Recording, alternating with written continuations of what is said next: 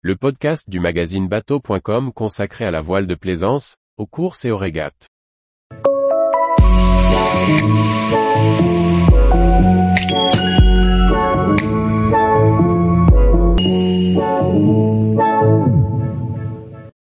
Le Skita, un foilet polyvalent pour accéder facilement à ses premiers vols. Par Maxime le Riche. Fabriqué à Melbourne, le Skita est conçu pour faciliter l'accès à la navigation sur foile. Simple et facile d'accès, nous sommes allés essayer ce foilet polyvalent qui offre rapidement de belles sensations à son barreur. Distribué en France par Marsan Yachting et RS Sailing France, nous sommes allés essayer le Skita au CV de Martigues, un des sites retenus pour accueillir les Jeux Olympiques en 2024. Ce foilet, qui mesure 3,32 mètres pour 38 kg, est livré avec un accastillage déjà monté et prêt à être utilisé. Nous sortons cette coque en fibre de verre de son board bag de transport afin de finaliser son montage. 15 minutes suffisent pour gréer le mât et les ailes, sans aucun outillage. Le montage se fait facilement avec la coque posée à plat sur son chariot, inutile de coucher l'ensemble.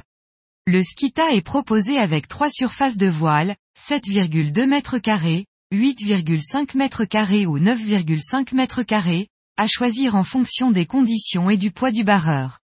Grâce à cette large palette de surfaces de voile, le Skita est capable d'être mené par un barreur pesant entre 65 et 100 kg.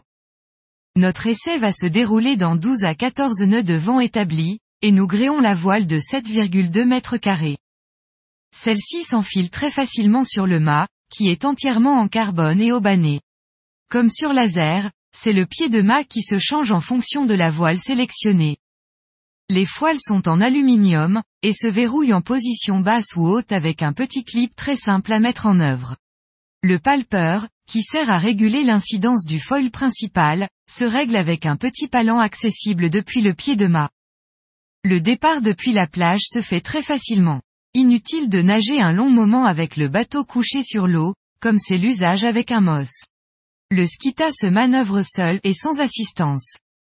Ici, la stabilité de forme du skita permet au barreur de partir sereinement et de descendre tranquillement ses appendices dès que la profondeur le permet.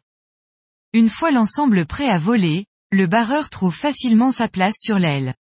La longueur du stick est bien adaptée. Bien calé au travers, le skita décolle progressivement et se cale rapidement sur ses foiles.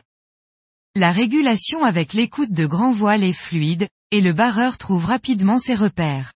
Malgré les conditions légères de notre essai, le skita atteint une vitesse impressionnante et nous offre de belles sensations. Même en cas de crash, le skita reste dans ses lignes et repart aussitôt. Le barreur reste bien en place sur son aile et relance facilement. Si le Skita a été conçu pour faciliter l'accès à la navigation sur foile à un barreur ayant déjà un peu d'expérience en dériveur, il peut également se montrer beaucoup plus polyvalent. Il est en effet conçu pour être utilisé en monde archimédien, comme un dériveur normal. Les foiles se déclipsent très rapidement et sont remplacées par un petit profil en plastique. Le Skita est alors capable de s'adapter à des programmes différents en fonction du niveau du barreur et des conditions rencontrées.